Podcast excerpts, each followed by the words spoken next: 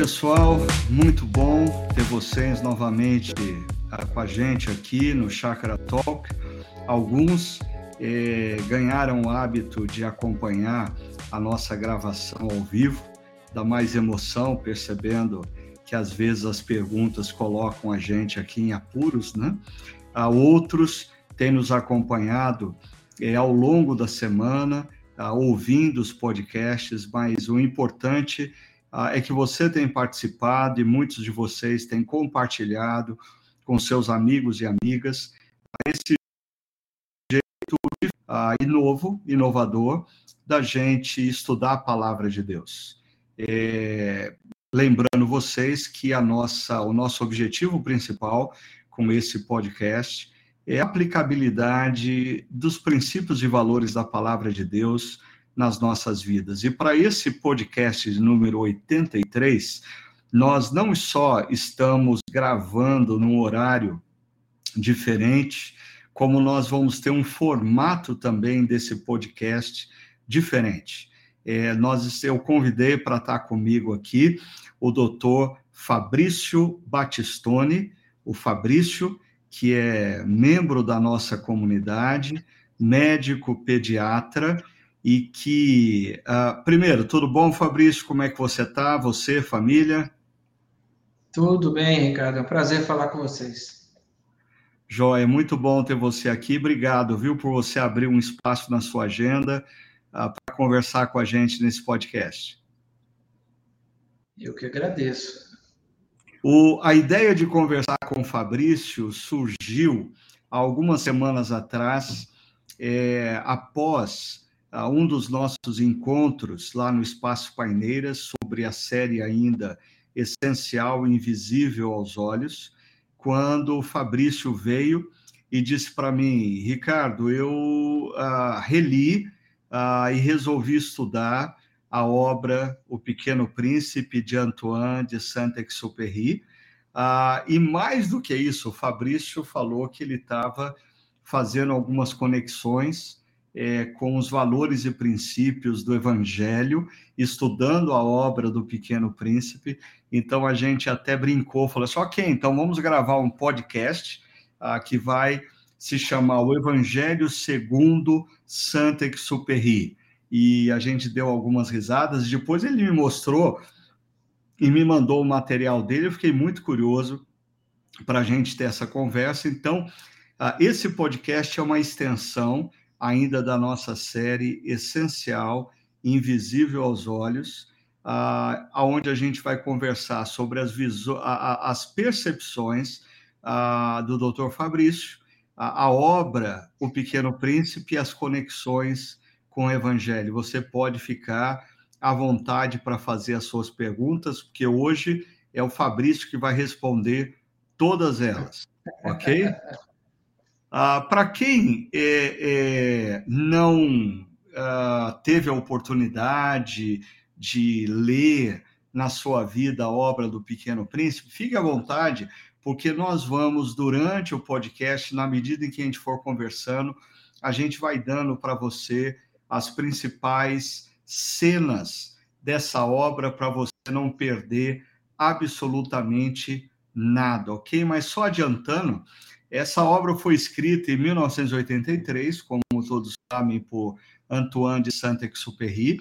Esse se tornou o livro mais importante dele, que era, ah, por profissão, ah, um piloto ah, de avião.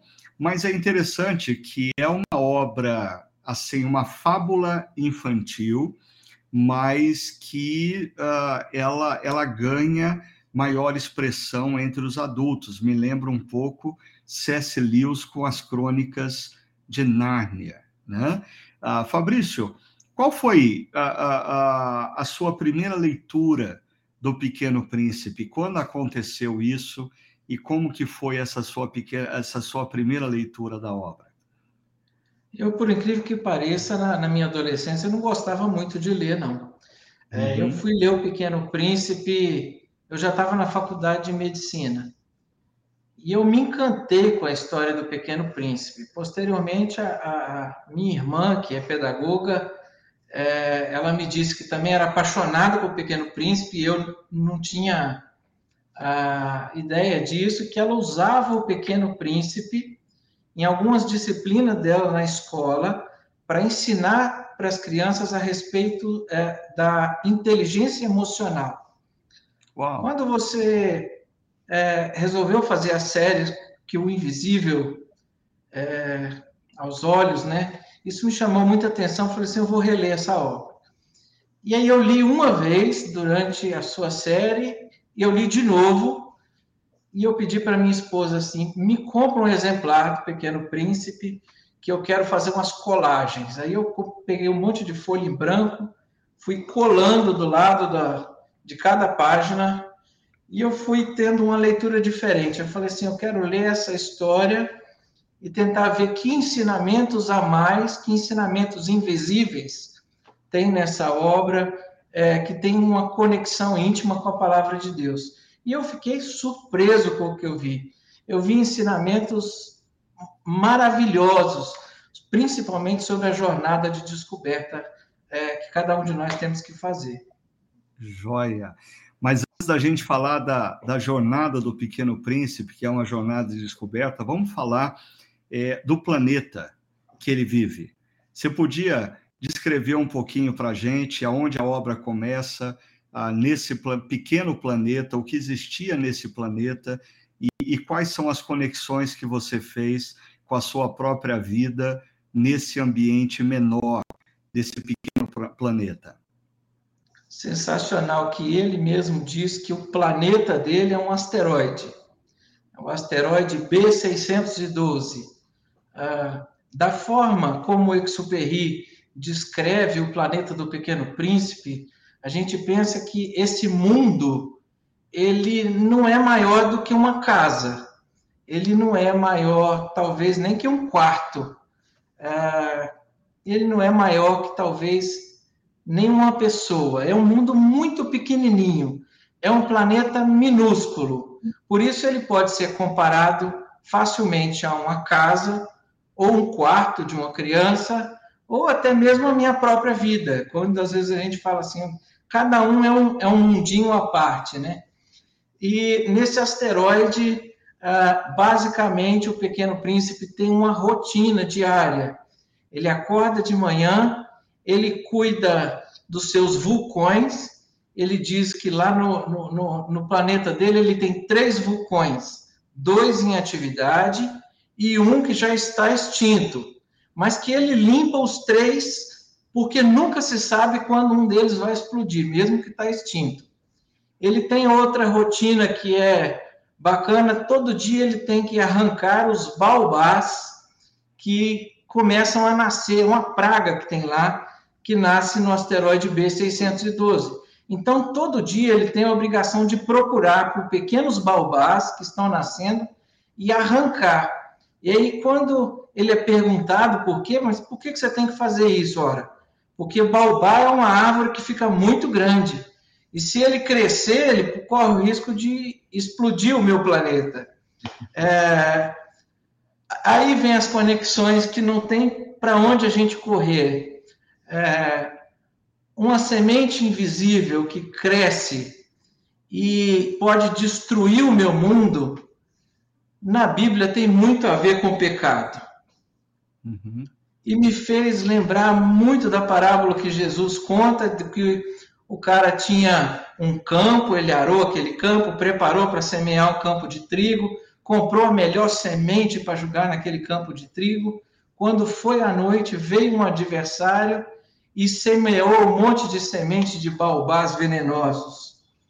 É, essa semente de baobá venenoso começou a crescer e nessa parábola as, parecia tudo junto. É, e o dono da, do campo falou assim: não, calma, calma, deixa que cresçam juntos, e vai chegar o momento em que vão ser arrancados as ervas daninhas e aquilo que é bom, aquilo que foi plantado de forma correta. Uhum. E isso me chamou muita atenção a respeito do pecado.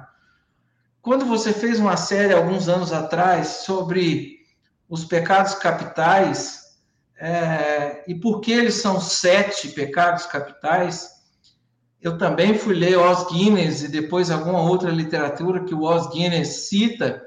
Por que sete? Porque eles queriam descobrir quais são os pecados que dão origem a todos os demais pecados. Uhum. E quando a gente cuida desses pecados enquanto eles estão pequenininhos, enquanto eles, ah, eles estão começando, a gente evita que eles nos tragam grandes problemas. Legal. Então, quando o pequeno príncipe fala, é, teve uma hora que eu anotei a fala dele: se demorar a agir, a pessoa nunca mais consegue se livrar de um baobá. Hum, que coisa Isso é um negócio sensacional, concorda? E, e, essa, essa coisa de, da descrição desse pequeno mundo, é, onde vive o pequeno príncipe, é, é um desafio também a nossa, a, a, a nossa percepção do nosso mundo, a gente conheceu o nosso mundo, a gente conheceu o nosso interior, a, a gente perceber, como você destacou, é, quando esses baobás começam a crescer e eles vão nos fazer mal, né? Quantas vezes, é, não só as, na nossa vida pessoal, na nossa vida profissional, no casamento, é, brotou um baobá e a gente releva, a gente subestima e ele cresce, ele ganha proporções que depois a gente não consegue reverter a situação. E até me chama a atenção esse cuidado dele com os vulcões, né? É, é um convite a nós a cuidarmos do nosso mundo interior, de nós zelarmos pelo nosso mundo interior no dia a dia, com rotinas ordinárias. Você descreveu muito bem, ele tinha rotinas aparentemente ordinárias, mas que faziam parte ah, da tarefa de zelar é, pelo mundo interior dele. Né? Agora, além dos baobás e dos vulcões, ah, nesse pequeno ah, planeta, que é o asteroide B612, tinha mais um personagem que ele se torna muito importante na história. Você podia descrever para a gente um pouco sobre esse personagem e como que você aplicou isso na sua vida como cristão? Posso sim, esse personagem talvez é o que mais tem a ver comigo.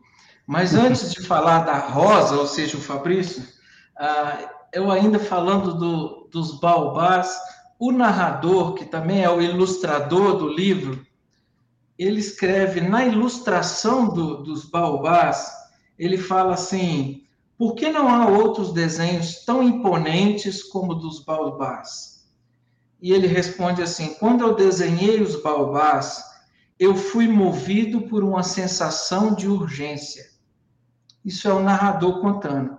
Hum. Ele ouviu o pequeno príncipe falando dos baobás, e ele estava registrando o que ele viu do pequeno príncipe falando, e ele sentiu uma sensação de urgência de registrar aqueles baobás destruindo o asteroide.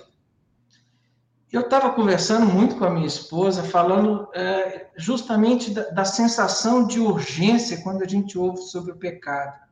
E a gente tem perdido essa sensação uhum. né, de ouvir falar que você tem que mudar, que você tem que vigiar a tua vida, você tem que buscar a Deus, você tem que praticar as disciplinas espirituais, meditação, oração, jejum, você tem que ter um discipulador, alguém com quem você vai se abrir, justamente para você cuidar dos seus baobás, mas o que a gente mais faz é procrastinar.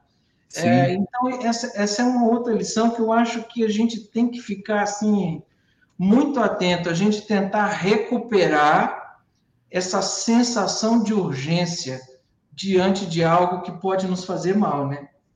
Não permitir Agora, que os baobás destruam as nossas vidas implica em disciplina, ele fazia todo dia, e percepção, né? ah, e como você disse, é dizer não para procrastinação, ou seja, o que pode gerar ah, um perigo maior para a nossa vida, a gente tem que intervir enquanto é cedo, né? Mas eu te interrompi, eu acho que você ia agora falar da Rosa. Diga lá. ia falar da Rosa. Não, mas pode me interromper sim, não tem problema não. A Rosa é, é, é a personagem do, do, do asteroide com quem ele tem um relacionamento mais íntimo. Ele tem os baobás, que ele arranca todo dia, ele tem os vulcões, que ele limpa todo dia, mas é com a rosa que ele conversa. E essa rosa nasceu de uma semente que estava escondida debaixo da terra, ele não sabia. E ela é uma rosa é, que não é muito modesta. Ela acorda e ela fala: Ah, estou com vontade de tomar um banho. Aí o pequeno príncipe vai lá e rega a rosa. Aí ela fala: Ah, essa água, essa água está muito fria. É, aí o pequeno príncipe vai lá e dá um jeitinho da água não ficar muito fria. Aí o sol vem e fala: Nossa, esse sol está muito quente. Eu queria um pouco de sombra. Aí o pequeno príncipe pega uma sombrinha e vai lá dar uma sombra para a rosa. Aí quando é a noite, fala, nossa, a noite hoje está muito fria, coloca um biombo para mim aqui, para que eu fique muito aquecida. E em nenhum momento essa bendita dessa rosa agradece para o pequeno príncipe nada do que, do que ele faz por ela. Ela é uma ingrata, ela é, ela é vaidosa, nada para ela tá bom. Ela só sabe pedir, pedir, pedir. E o pequeno príncipe dá, e ela sempre, sempre, sempre ingrata. E eu fiquei pensando, gente, essa rosa sou eu. Eu estou cansado de fazer pedido para Deus e eu peço e parece que nunca tá bom. É, e é da natureza do pequeno príncipe fazer o que a rosa pede, ou pelo menos ouvir o que ela está pedindo. E eu fiquei pensando no meu coração: é da natureza de Deus me ouvir. Mesmo que o meu comportamento seja um comportamento é, agressivo em relação ao pequeno príncipe ou em relação a Deus, ele não vai deixar de me ouvir e eu preciso aprender a me relacionar melhor com o meu Deus. Essa rosa sou eu, eu coloquei aqui, o que, que eu sou? Eu sou chechelento, eu sou vaidoso, eu sou exigente, eu sou inconstante. É... E, e, tem uma hora que ela chega para o pequeno príncipe para dar uma carteirada nele e fala com ele assim: lá de onde eu venho, as coisas são meio diferentes mas ela mesma não sabia de onde ela vinha. Ela achava de onde que ela vinha, que ela sabia, mas ela não sabia de onde que ela vinha, que ela tinha vindo do pó da terra. Isso também me traz lá para o Salmo 139, quando o salmista reconhece, Senhor, eu ainda era um, um embrião lá no útero da minha mãe, e o Senhor me conhecia. O Senhor me conhece melhor do que eu o Senhor sabe mais do que eu o que eu preciso. É, então, assim, eu, eu preciso ter uma relação com Deus um pouco mais madura do que essa relação que essa rosa tinha com o seu príncipe. Uhum. E uh, você está falando que uma das características principais dessa rosa era a ingratidão, e nós estamos gravando esse podcast justamente na semana seguinte ao dia de ação de graças, o dia que nós reservamos para agradecer a Deus pelo que ele tem feito, identificar o que ele tem feito. Eu até sugeri no nosso último encontro da gratidão três Es, né? A importância da gente a, enumerar a, a, as bênçãos que Deus nos concede, expressar a gratidão, porque, como eu disse, é, gratidão não expressa ah, parece ingratidão ou dá na mesma. E o terceiro E, o exercício. A gente precisa exercitar a gratidão diariamente ah, para nos tornarmos pessoas mais sensíveis ao que não só Deus faz, mas que outros fazem por nós. E o, o, o que você está descrevendo, a Rosa, a, a, a postura dela é justamente oposta ela drenava a energia do pequeno príncipe, mas em momento algum enumerava o que ele havia feito, expressava gratidão e exercitava gratidão. Ou seja, existe um perigo da gente ao longo da vida se tornar essa rosa, ou a gente se tornar uma rosa como a do Pequeno Príncipe na vida dos outros, concorda? Sim, claro. É, é, é tanto que, que eles chegam a um conflito, o Pequeno Príncipe fica aborrecido com esse excesso de exigências, e ela fala: então você vai embora. Então, você pode ir embora. E, muitas vezes a gente faz isso com Deus também. A gente pede, Deus, ah, você, mas você não precisa disso, não está na hora. Deus não fala espera para ninguém, Deus fala sim fala não. E quando ele fala não, é porque ele sabe o que é melhor para nós. É, só que a gente rosa. E a gente, nessa hora, a gente fala, Senhor, agora eu também não quero mais saber de você. E, e a gente manda Deus embora, como se Deus fosse partir, nos abandonar. E aí eu, eu, eu me lembrei de algo que eu aprendi com o Brennan Manning, no filme que conta a vida do Brennan Manning. Na última cena desse filme, ele tá ele tinha saído de um, um boteco, ele estava bêbado, ele estava na sarjeta, ele estava todo urinado. É, é uma cena forte, é a última cena do filme da vida dele. E vem uma menininha e oferece para ele um, um cachorro quente. É, e nessa hora, alguém no filme coloca como se fosse o pensamento dele, falando assim: quem sou eu? Quem sou eu? Quem sou eu? E aí nessa hora é, é como se o, o, pensamento do Brennan Manning falasse assim: eu sou aquele que Deus ama. Eu sou aquele que Deus ama. Quer dizer, uhum. eu estou aqui na sarjeta, eu estou urinado, eu estou ah, bêbado, estou de, de ressaca, mas eu sou aquele que Deus ama. Deus não desiste de me amar.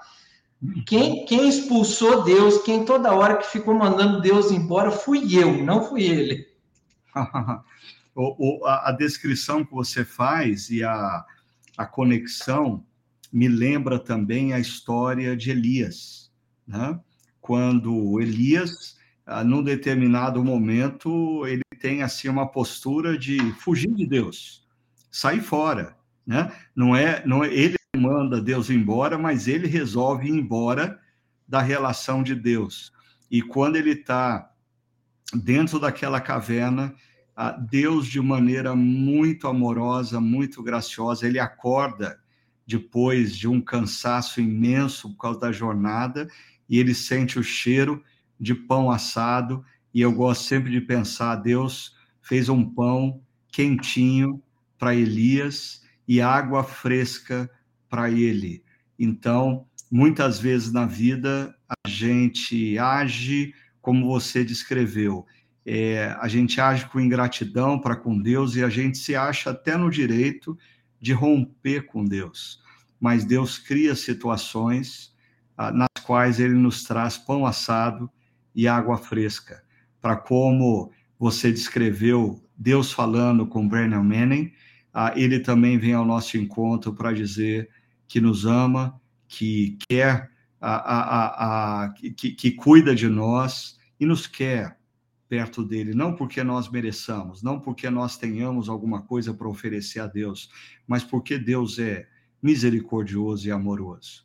Mas retomando a nossa história do Pequeno Príncipe, é, é, você falou que ele e a Rosa acabam tendo uma relação conflituosa.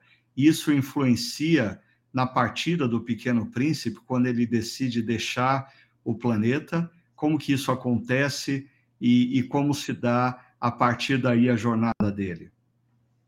O narrador não deixa claro o porquê que ele sai do planeta. Ah, o narrador fala que ele teve uma partida, a Rosa fala que ele teve uma fuga. Hum. É, eu, eu, gosto de imaginar que quem foge é, não está querendo, não está pensando em voltar. Quem parte já está pensando em voltar. Então eu gosto de ficar com a ideia é, é, é do narrador de pensar que ele está tendo uma partida. E para que, que ele está saindo do mundo dele? Para conhecer outros mundos, para ampliar a experiência dele. E aí, nessa partida, ele decide conhecer outros mundos. E se eu penso, como nós falamos no início, que esse mundo é do tamanho de uma casa, de um quarto ou mesmo de uma pessoa, ele decide ampliar a, a, o leque de pessoas que ele conhece. Então, ele, ele parte numa jornada onde ele vai conhecer sete mundos, sendo hum. que esse, o, sétimo, o sétimo mundo é o planeta Terra. E em cada um desses sete mundos, ele tem encontros que vão enriquecê-lo de alguma maneira. Uhum. E o que, que ele encontra no primeiro mundo? No primeiro mundo, ele encontra um rei. Um rei que mora num planeta minúsculo, e que ele é rei sobre ele mesmo. Ele só reina sobre ele mesmo. Mas quando perguntado, é, ele diz que ele era rei de tudo que existia. Ele se considerava o rei do universo. É, e o essencial para aquele rei é que a sua autoridade fosse respeitada. E aí a minha reflexão foi sobre esse rei morava sozinho nesse pequeno planeta e se achava o máximo. Para não falar que ele não morava sozinho, ele tinha um companheiro, era um rato. Um rato muito velho. O que, que, que, ele fazia com esse bendito desse rato? Ele condenava o rato à morte todo dia. Às vezes, várias vezes ao dia. Mas na hora que ia executar a, a, a sentença de morte, ele soberanamente suspendia a, é, a, a sentença de morte só para poder sentenciá-lo amanhã de novo à morte. Porque o que valia para esse rei é que a sua autoridade fosse respeitada. Ele não queria mais nada. Ele só queria ser obedecido. E aí a gente vai para o Evangelho quando é, fala de Jesus como rei. E o Evangelho que mostra Jesus como rei é, é o Evangelho de Mateus. E, e, o Evangelho de Mateus, lá quando eles estão é, pescando no mar e vem com aquela tempestade, e Jesus está dormindo, mestre, não se te dá que morramos. E Jesus levanta e faz um sinal e acalma a tempestade. Os discípulos viram assim: quem é este que até os ventos e o mar lhe obedecem? Ou seja, Jesus é um, é um rei sobre toda a criação, mas que ele não reina só para mostrar uma soberania oca, uma soberania vazia. A soberania que Jesus demonstra é uma, é uma soberania útil, é uma soberania que tem um propósito. Uhum, é. E interessante pensar que, ah, num contraponto desse rei, que é soberbo, arrogante, é, Jesus é o rei do universo que entra na história, se faz homem e se faz servo, como diz Filipenses 2, né? É, a gente sempre precisa lembrar que, assim, o paradigma de liderança que Jesus nos traz como discípulos dele não é o do líder que impõe e que oprime, mas o líder que serve as pessoas que estão ao seu redor. O, o Crasso Vietro, que está nos acompanhando aqui, ele deu uma gargalhada aí, Fabrício, e disse que é, esse rei parece uma versão do ser humano, né, que a, quer reinar sobre ele mesmo, exercer autoridade sobre a sua própria vida sem reconhecer a sua pequenez e, consequentemente, o Deus criador. Mas e o segundo mundo? O que que a gente, o que que o pequeno príncipe encontra nesse segundo mundo? No segundo mundo, ele encontra um sujeito que ele chama de vaidoso. O vaidoso é o cara que ele quer criar laços, ele quer fazer amizade, mas com base na bajulação, na adulação. Hum. Ele quer ser aplaudido. E ele diz para o pequeno príncipe assim: por que, que você não me aplaude? E aí o príncipe pergunta: não, vou te aplaudir para quê? Não, porque eu mereço ser aplaudido. Aí pequeno príncipe entra na brincadeira e começa a bater palma. Bater palma. Cinco minutos depois ele enjoa. E ele, fala, ele cansa disso, porque não tem motivos para ele aplaudir o vaidoso. Mas o vaidoso quer ser aplaudido. Ele é o sujeito que quer criar laços baseado na bajulação, na adulação. Hum. No livro de Provérbios, lá no capítulo 29, fala assim: quem adula o seu, pró, o seu próximo está armando uma rede para os pés dele. A bajulação é um comércio de mentiras. E mais uma vez eu gosto muito de, de conversar sobre todos esses assuntos com a minha esposa, porque ela é psicóloga, e, e ela falou assim: esse mundo do vaidoso é um mundo muito cansativo, porque ele é o cara que só vai querer ser seu amigo para poder ganhar elogios. Aí você fica pensando naquele professor universitário é, que ele adora ser elogiado, é, ele só vai falar, é, elogiar o trabalho de um aluno se ele puder deixar muito claro que aquele aluno só foi brilhante porque ele o ensinou. Hum.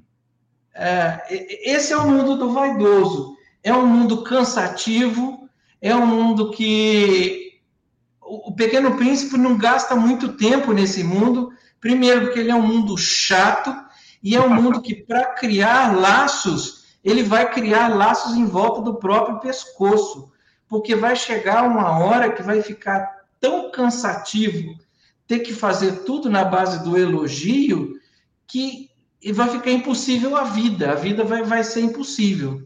É impressionante. Esse mundo que você está descrevendo me parece um pouco da cultura brasileira, onde a gente, eu menciono, a tremenda dificuldade na cultura brasileira que nós temos de ter conversas cruciais, apontando para o outro aonde ele precisa melhorar.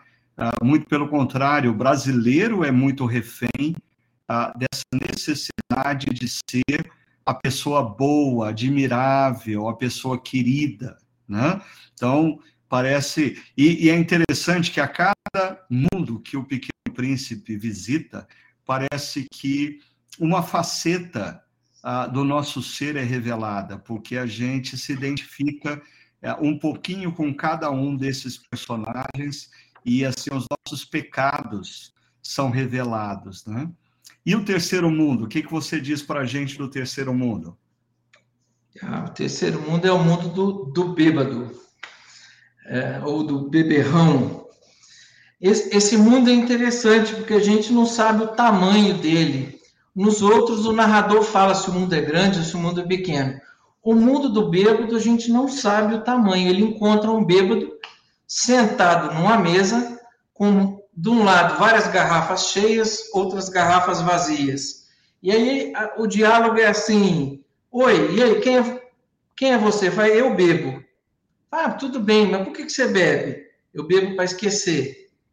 Não, tudo bem, mas você bebe para esquecer o quê?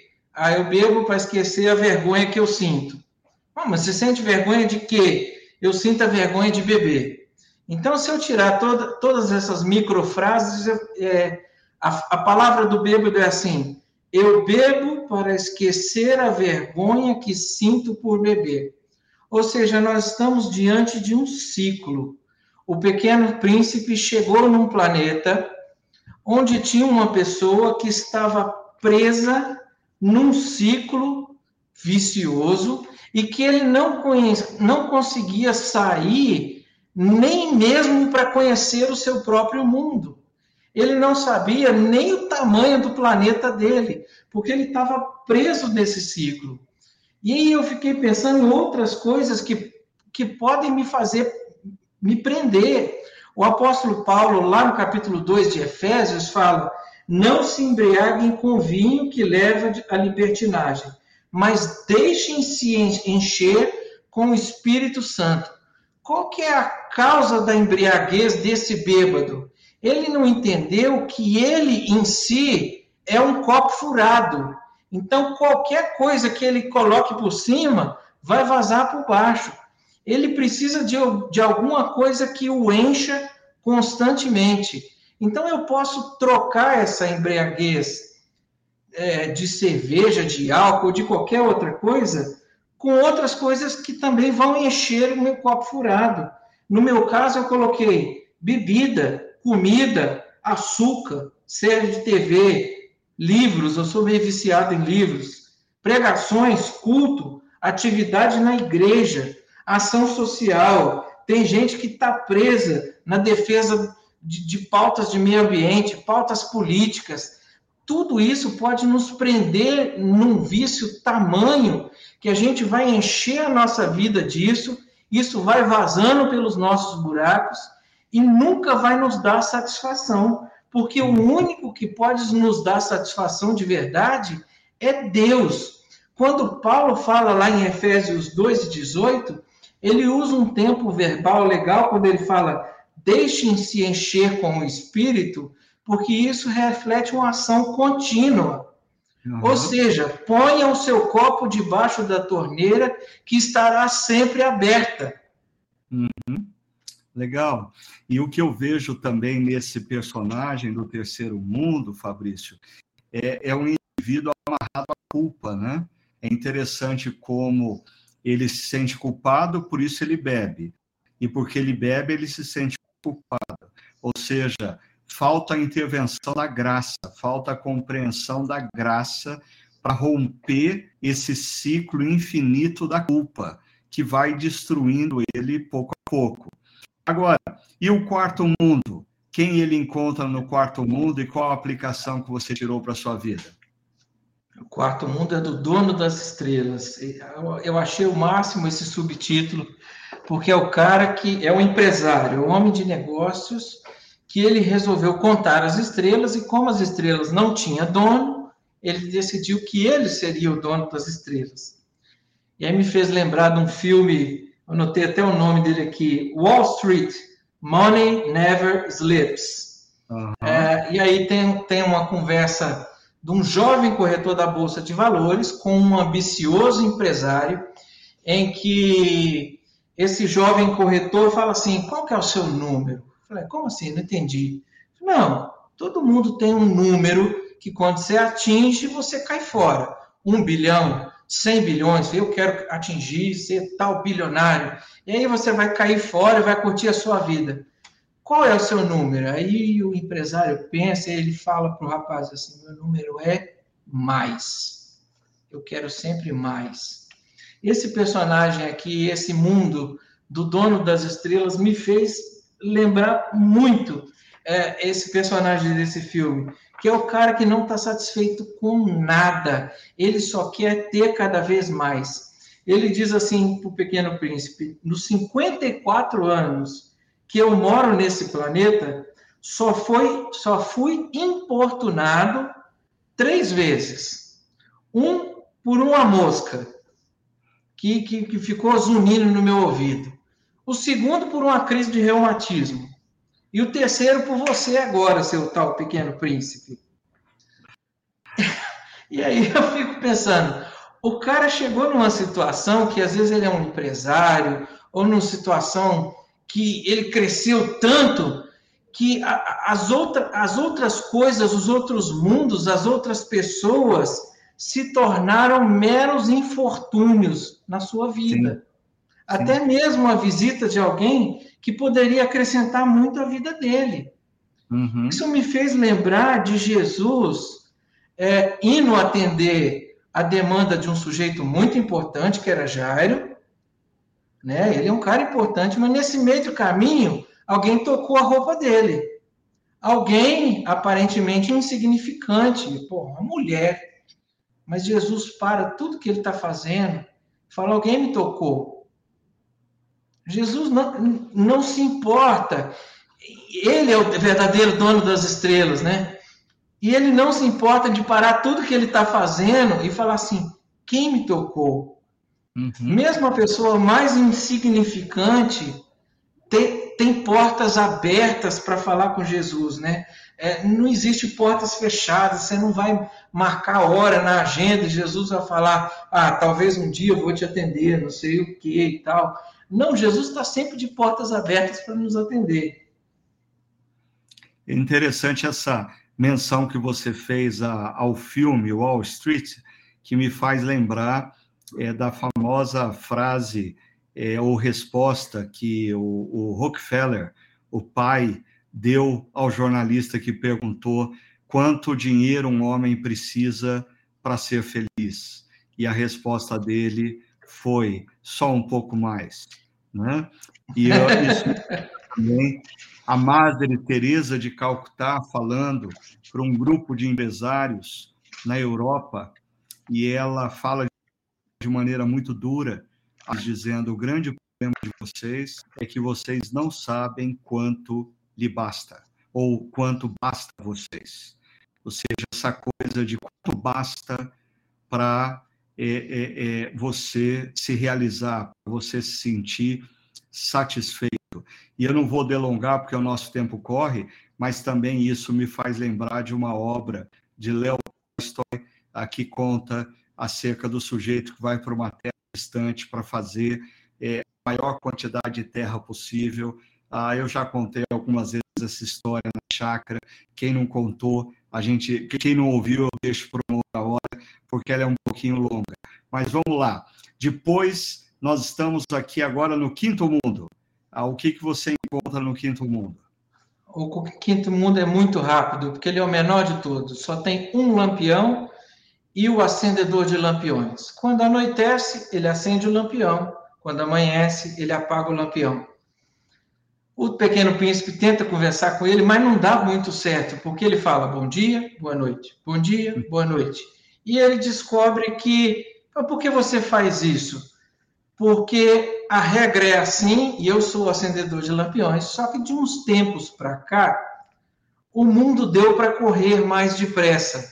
E a uhum. norma não muda, ou seja, o serviço precisa ser feito. Então, um dia agora passa a durar um minuto. Então, a cada minuto eu tenho que acender e apagar o lampião. Isso me fez pensar, eu não sei quanto a você, Ricardo, quem está nos assistindo aí, mas cada dia que passa parece que meu dia está durando menos. Uhum. A, gente, a gente tem visto a vida ficar cada vez mais acelerada, como o mundo desse acendedor de lampiões. Só que ele é um cara que está preso em duas coisas. Primeiro, num mundo que está cada vez mais acelerado, num serviço que precisa ser feito, e ele não consegue um jeito de se ajudar. Ele, ele não vai buscar ajuda de ninguém, ele não pede ajuda, ele não fala com o patrão dele que ele precisa de ajuda.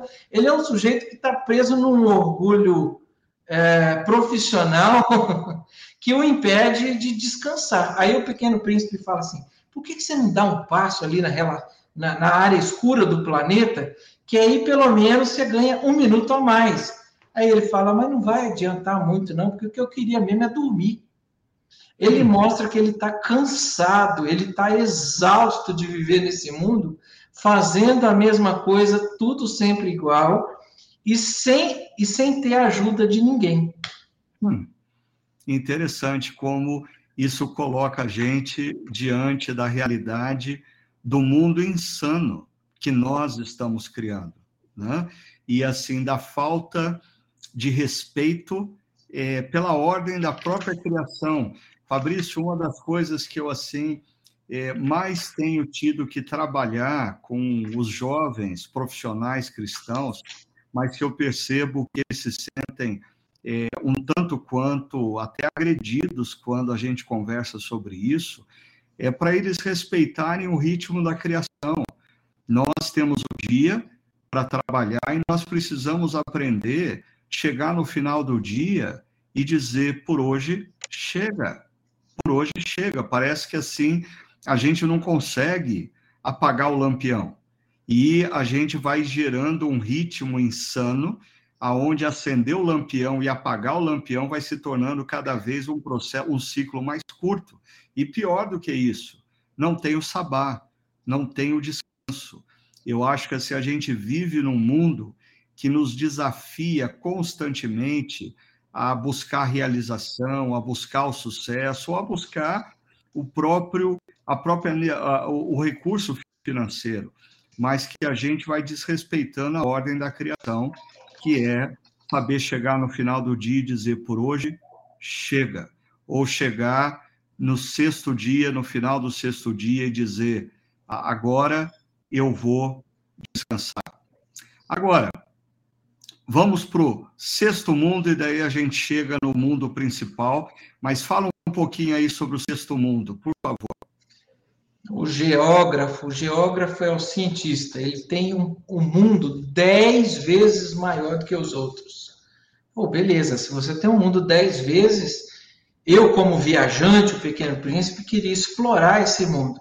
Então ele perguntou, geógrafo, como é que é o seu mundo? Ele pegou o livro e falou assim: meu mundo é assim, ele tem tantas montanhas, tantos rios, tanto isso. Não, mas é, como é que é o cheiro da flor do seu mundo? Eu não sei. Como é que é a cachoeira mais bonita do seu planeta? Eu não sei. Qual que é a sorveteria que tem o sorvete mais gostoso aqui no seu mundo? Não sei. Qual que é o parque? Não sei. O meu papel é registrar. O geógrafo é o cara que quer acumular conhecimento, mas ele não experimenta nada. Ele, ele corre de. Ele não é um explorador, ele não se permite explorar nada, ele só quer acumular conhecimento. E, isso me, me lembra muitos livros que eu já li sobre teologia pastoral, em que esses autores é, o próprio Os Guinness tem um livro que chama O Chamado.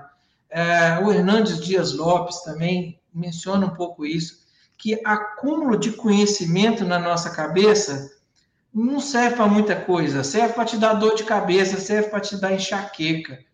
É, conhecimento sem experiência é algo que não, não, nos, não nos faz crescer. O que nos faz crescer é pegar esse conhecimento e nos transformar num explorador desse conhecimento. É, eu tinha muita vontade de passear na Terra Santa, mas não para poder ir lá e fazer aquelas viagem mística e tudo, mas para eu poder associar a experiência de estar lá com o conhecimento bíblico. Eu, eu acredito que isso me daria um, um, uma experiência muito boa. Uh, mas eu posso trazer isso para experiências aqui no dia a dia mesmo. Você mesmo, Ricardo, numa, numa das nossas conversas, eu entre eu e você, eu falando sobre um problema aqui no meu trabalho, com a minha clínica, você me desafiou assim: eu oro para que você, Fabrício, seja como José do Egito e possa abençoar a quem trabalha com você.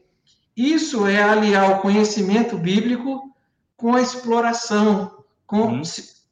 eu, eu me tornar sujeito da narrativa bíblica. Eu entender que a narrativa bíblica não está ali só para me dar conhecimento cerebral, mas está ali para me transformar num personagem daquela história. Então, hum. o, o geógrafo me traz isso daí. Legal. E aí deixa eu dizer duas coisas. Primeiro, Fabrício, eu lamento que você tenha perdido a oportunidade de fazer a viagem que nós fizemos alguns anos atrás para Israel, que foi justamente uma viagem com esse foco. Eu, eu, eu, eu, eu disse para mim mesmo: olha, eu tenho estudado a Bíblia com pessoas da chácara há tantos anos e eu gostaria de ter a experiência de visitar com elas alguns espaços e adquirir conhecimentos interessantes. E Deus nos proporcionou um momento fantástico. Assim, não sei se a experiência que nós tivemos no passado possivelmente não é possível de se replicar, mas quem sabe a gente ainda no futuro próximo, passada essa loucura da Covid-19, a gente consiga fazer o que você disse aí. Segunda coisa que eu queria colocar é, é só para é, talvez o pessoal que nos acompanha na Chácara Primavera uh, nunca tem atentado para o fato de que a gente procura terminar as nossas reflexões bíblicas é, com um último slide que é para refletir e praticar. E ele tem uma, uma razão de ser, porque eu, eu entendo assim, a, a maioria das pregações que eu escuto me convida a refletir a refletir, a pensar e me dá um novo conceito, me dá uma nova ideia sobre o texto bíblico. Mas o que transforma a vida e a razão pela qual a palavra de Deus nos foi dada, segundo a, a segunda carta de Paulo a Timóteo, capítulo 3, 15 e 16, é para que a gente se torne homens e mulheres que praticam a palavra. Então, de nada vale o conhecimento bíblico, e uma coisa que eu tenho dito sempre, que assim, quando eu me deparo é, nos últimos anos com um casal que enfrentou o divórcio, eles não enfrentaram o divórcio muitas vezes porque eles não sabiam quais eram os princípios da palavra de Deus. Não, eles sabiam. O problema é que eles não praticaram. Então, é interessante esse sexto mundo porque ele nos confronta a não sermos meros conhecedores da palavra de Deus, segundo a, a, a, a, linguagem de Tiago, capítulo 1, mas praticantes, né? Gente que experimenta a palavra de Deus no seu dia a dia. E chegamos no sétimo e último mundo, que é o planeta Terra. Eu estou curioso para saber o que você tem a nos dizer sobre essa, essa última experiência do Pequeno Príncipe. Esse, esse, é sensacional, esse planeta, viu? Um planetinha de quarta perto de uma estrela de quarta grandeza, mas muito bonito. O Pequeno Príncipe cai no planeta Terra e ele tem também sete encontros no planeta Terra. Assim como ele visita sete mundos, é, no sétimo mundo, que é a Terra, ele tem sete encontros. O primeiro e o sétimo encontro são com o mesmo personagem, uma serpente. E eu só vou contar o que acontece no primeiro encontro. O que acontece no sétimo encontro, vocês vão ter que ler no livro, senão eu vou dar um spoiler aqui que vai estragar o, o final da história. Ele encontra com uma serpente que promete assim para ele: Eu posso te, te fazer conhecer o mundo inteiro, eu posso te dar tudo que você quer, eu posso te dar viagens maravilhosas. E enquanto isso, essa serpente vai se enrolando na perna do pequeno príncipe. Esse encontro me lembra muito um certo encontro que hum. o Ricardo pregou aí nessa série, quando Jesus vai para o deserto, passa 40 dias lá, e lá ele encontra com essa velha serpente que fala umas certas mentiras mas ao mesmo tempo ela está se enrolando na sua perna, se enrolando no seu pescoço, doido para te dar um bote. Uhum. Ah, o pequeno príncipe vai voltar a encontrar com essa serpente lá no final. Mas parece que desse, nesse primeiro encontro, ele, ele não quis muito papo com a serpente, não. Fala, ah, muito obrigado, estou indo embora. E logo mais para frente, ele tem um segundo encontro que eu achei bonitinho a descrição, que ele fala, ele teve um encontro com uma florzinha dessas que não é de nada. Uma florzinha dessas sem vergonha que tem na beira do caminho. Só que essa florzinha sem vergonha, que não é de nada, ela teve uma das maiores percepções teológicas que o Pequeno Príncipe pôde aprender. Ele, ele pergunta para a florzinha que não é de nada assim: cadê os homens?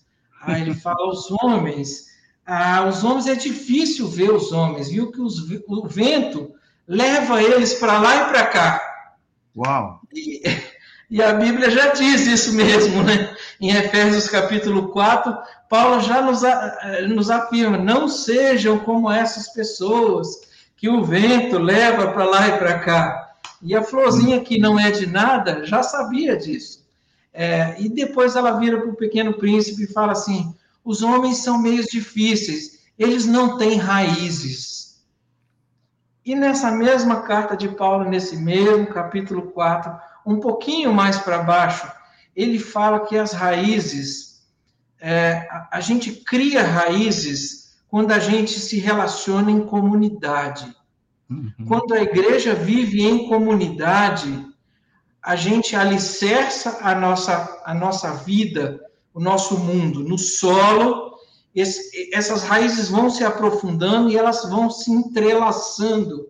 A minha raiz vai se entrelaçar com a raiz do Áquila, com as raízes da Samila, com as raízes do Carlos, da Sara, do Adeval, do Ricardo, e quanto mais entrelaçadas as nossas raízes estiverem, menos probabilidade do vento nos levar para lá e para cá. Uhum. Uhum. O que você acha disso aí? Ah, eu, eu, eu, acho fantástico essa alusão que você faz a essa florzinha insignificante, tendo uma perspectiva tão real do ser humano. né? Assim, é, é, é, é para a gente pensar como essa jornada descrita como a jornada do Pequeno Príncipe, ah, ela, ela é uma jornada de autoconhecimento, mas não é autoconhecimento para o personagem somente, é autoconhecimento para o leitor, né? Volto a dizer, porque a cada personagem com qual ele se depara, uma faceta da vida dele é revelada. E quantas vezes nós não estamos sendo como esses seres humanos que são levados pelos ventos, são levados pelas ondas. E criar raízes demanda esforço, demanda opção, construir relacionamentos profundos com outros. Mas ah, você falou do segundo encontro. Fala para gente dos outros encontros que o Pequeno Príncipe tem no planeta Terra. Vamos lá.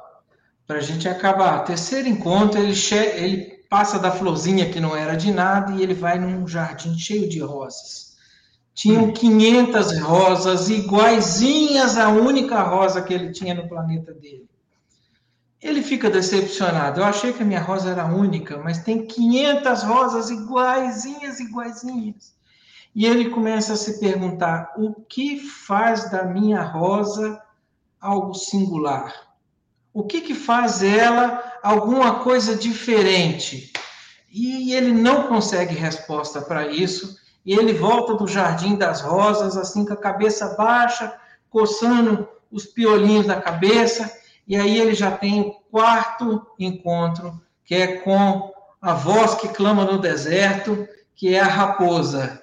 A raposa é, é, o profeta que vai ensinar o pequeno príncipe o que significa criar laços, o que significa criar relacionamentos verdadeiros. E, e, é engraçado que a raposa ela dá uma prescrição médica para o pequeno príncipe. Você precisa aprender a criar laços. O que é criar laços? Como é que eu faço para criar laços? E ele dá quatro é, itens na prescrição. Primeiro, você precisa passar tempo junto. Hum. Segundo, você precisa olhar com atenção antes de buscar intimidade. Não adianta você pegar um animal selvagem, querer ir lá e abraçá-lo. Ele, ele vai ter uma reação instintiva. Mas se você olhar com atenção antes de buscar intimidade, chega uma hora que você consegue chegar perto, passar a mão, fazer carinho. Terceira prescrição da raposinha: venha sempre na mesma hora. Isso me fala a favor da disciplina é, do devocional, que eu aprendi ainda na minha adolescência. Venha sempre na mesma hora. Eu, assim, desde que eu me formei, eu tenho um hábito de chegar no lugar que eu estou dando plantão ou no consultório, sempre uma hora com, com antecedência. Primeiro, para ligar tudo que eu tenho que ligar de computador, etc., e eu faço o meu devocional aqui no consultório. Isso é algo que fez muita, faz muita diferença na minha vida. Venha sempre na mesma hora. E eu acredito, assim, no meu coração, que, que Deus também fala assim: opa, agora é a hora do nosso encontro. Na e descrição, quatro, só um detalhe na descrição lá da, da relação. É necessário ter disciplina espiritual para criar laços.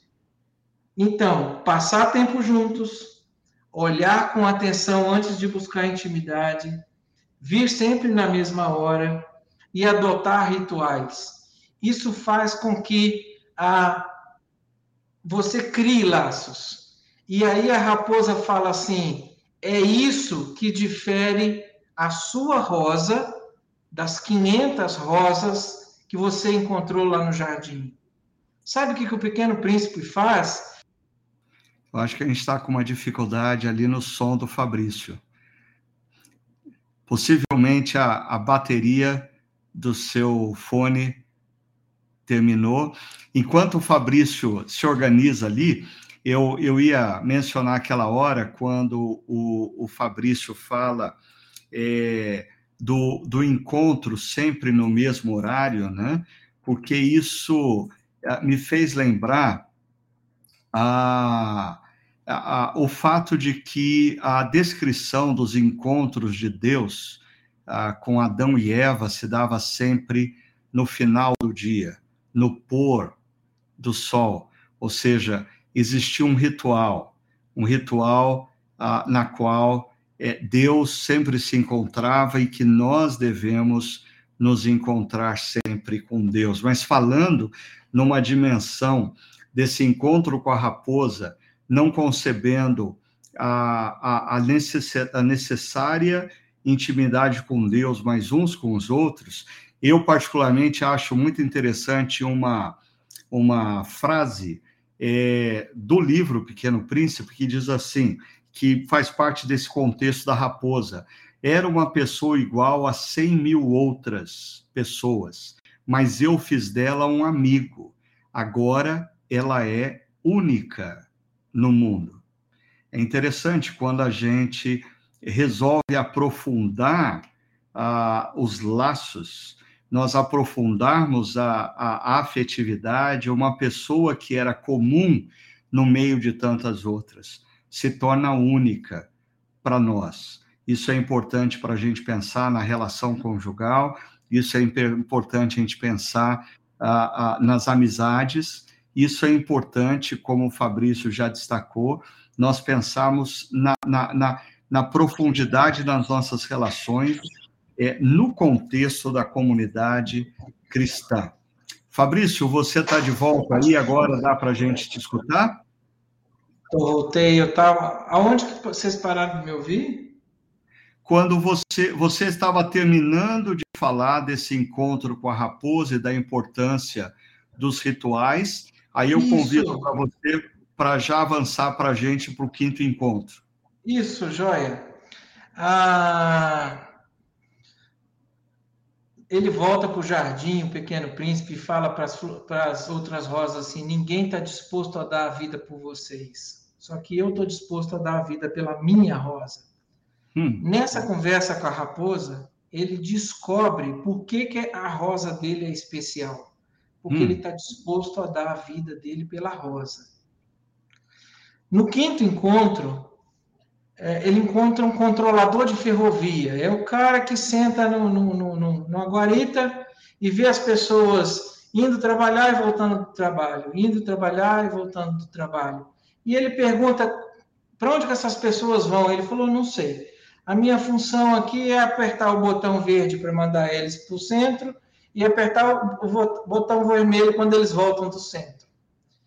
Esse, esse encontro com o controlador da ferrovia me fala do risco de uma vida automatizada, de fazer uhum. as coisas sem pensar muito bem. O sexto encontro é o encontro com o aviador, que é o narrador da história. Ele encontra com esse narrador, ele conta toda essa história que eu contei para vocês aí, dos balbás, dos vulcões, da rosa, do primeiro mundo, do segundo, terceiro, quarto, quinto, sexto mundo e de repente eles estão com muita sede. E aí eles falam, vamos procurar uma água para a gente beber? E aí ele encontra é, um poço. E ele fala assim: o que torna o deserto bonito é que ele esconde um poço em algum lugar. Hum. E, e, isso me fez lembrar justamente o fato de eu ler um livro de um escritor secular e ver que Deus pode falar comigo através de uma história comum. Basta eu ter ouvidos atentos e, e para ouvir o que Deus tem que falar. É, e aí mais para frente ele vira e eles vão até o poço. Ele pega a água do poço e ele vira para o aviador e fala assim: Eu tenho sede dessa água. Aí me lembrou da mulher do poço lá de João, uhum, uma uhum. mulher que vai lá todo dia na mesma hora, pega água, aquela água tinha o mesmo gosto, é, só que naquele dia aquela água teve um gosto diferente, porque a, aquela água foi acompanhada de um encontro diferente. Então, quando o pequeno príncipe toma essa água, o, o, o aviador fala assim: Eu ergui o balde até os seus lábios ele bebeu de olhos fechados, era doce como uma festa. Ah, mas eu lembrei de novo da mulher do poço. Ela, uhum. no fim da conversa com Jesus, é, ela entendendo que ela estava diante do Deus encarnado, e ela bebeu daquela água que Jesus falou, e ela voltou para a vila dela fazendo festa. Uhum, uhum. E é justamente o que, que a gente precisa. A gente precisa primeiro aprender, aprender que a gente tem sede, a não confundir a nossa sede com outras coisas, e aprender que Deus deixa poços perto da gente, onde nem sempre às vezes a gente vai ver. Uhum. E que o Sim. poço está ali para a gente ir lá tirar água. Foi ele que deixou o poço lá. Na, como na história de Agar, né? que, que é, Abraão manda Agar embora com o menino. E eles passam sede no deserto, e ela fala: Nós vamos morrer, nós vamos morrer. E Agar ora a Deus e fala que na hora que ela termina a oração, ela vê o poço na frente dela. Eu, e o comentário que eu leio é maravilhoso. O poço sempre esteve ali. Uhum, Agar uhum. não, não cavou um poço. Nem Deus cavou um poço para ela enquanto ela estava fazendo oração. Aquele poço estava ali. Só que a, a situação dela estava tão difícil que ela não estava enxergando o poço. Uhum. E a uhum. oração abriu os olhos dela para enxergar o poço onde ela hum. pôde pegar água e matar a sua sede. Que legal. Fabrício, eu acho que você nos deu hoje uma é, boa lição uh, de percepção da graça comum, como Deus, através, muitas vezes, como você mencionou, de escritores, de artistas, de compositores, é, não que tudo que é produzido a gente é, possa atribuir como fruto da graça, mas é, é, muitas coisas, muitas vezes, Deus toca o nosso coração, falando através de outras pessoas que necessariamente nem fazem parte do povo de Deus, né? Mas aí eu achei interessante você não falar do último encontro e o encontro que a gente já sabe que é com a serpente, certo? Você não vai falar mesmo desse último encontro, né? Nós podemos falar. É... Não, não vamos falar, não. Pelo seguinte, a pessoa que nunca leu O Pequeno Príncipe, a gente já deu a canja para ela aqui contando toda a história. Então, ah, pelo menos assim, o último capítulo, a última página, ela tem que ler, né? Então, um gostinho aí e um desafio. E uh, é interessante como o Exupéry ele morre cedo, né? Ele morre aos 44 anos e uh, um ano depois que ele escreve essa obra do Pequeno Príncipe. É interessante o personagem, o último personagem antes do sétimo encontro que ele tem, ser com um aviador, que era a profissão dele, né? E segundo a história, no dia 31 de julho de 1944, é, o avião dele é, foi abatido no norte da África por um caça alemão, ah, mas o corpo dele nunca foi encontrado. Isso um ano depois dele escrever esse livro que se tornou um clássico da literatura ah, e que nós tiramos uma frase como um insight para a nossa última série. Você foi lá, devorou e nos trouxe tantos insights interessantes. Fabrício, uma última palavra da sua parte para os nossos eh, amigos e amigas que estão nos acompanhando, e aí a gente vai encerrar esse nosso podcast. Fique à vontade. Eu queria encerrar com a palavra do Brennan Manning, que é a palavra que hoje mais é, eu mais tenho repetido para mim mesmo. Quem sou eu? Eu sou aquele que Deus ama como o Ricardo falou na, no sermão sobre o batismo de Jesus, meu filho amado, em quem eu tenho prazer, é, eu quero trazer essa palavra para a minha vida. Eu sou aquele que Deus ama. Mesmo quando eu brigo com Deus, mesmo quando eu não estou com vontade de falar com Ele, mesmo quando eu não estou com vontade de orar, eu continuo sendo aquele que Deus ama. Uhum. Amém. E essa voz que, que vem do Espírito Santo, segundo Romanos 8, e testifica que nós somos filhos amados. Que ele cuida e que nós podemos chamá-lo de Abba, paizinho, ou seja, uma relação afetiva, próxima.